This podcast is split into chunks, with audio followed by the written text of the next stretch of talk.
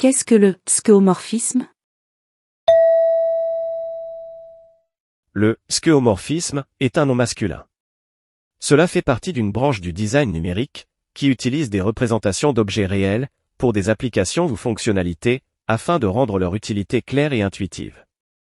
Par exemple, l'élément visuel d'une interface qui utilise le principe du skeuomorphisme, est l'icône du bouclier qui représente les paramètres de confidentialité dans un navigateur Internet.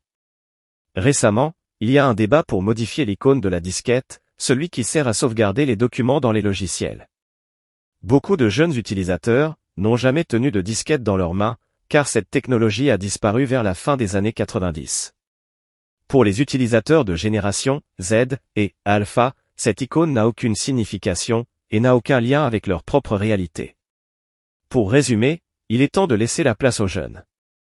Oust, du balai les vieux. Qu'est-ce que le skeuomorphisme Réponse A, une disquette. Réponse B, un bouclier. Réponse C, une représentation d'objets réels pour des applications ou fonctionnalités. Réponse D, une propagande anti-vieux.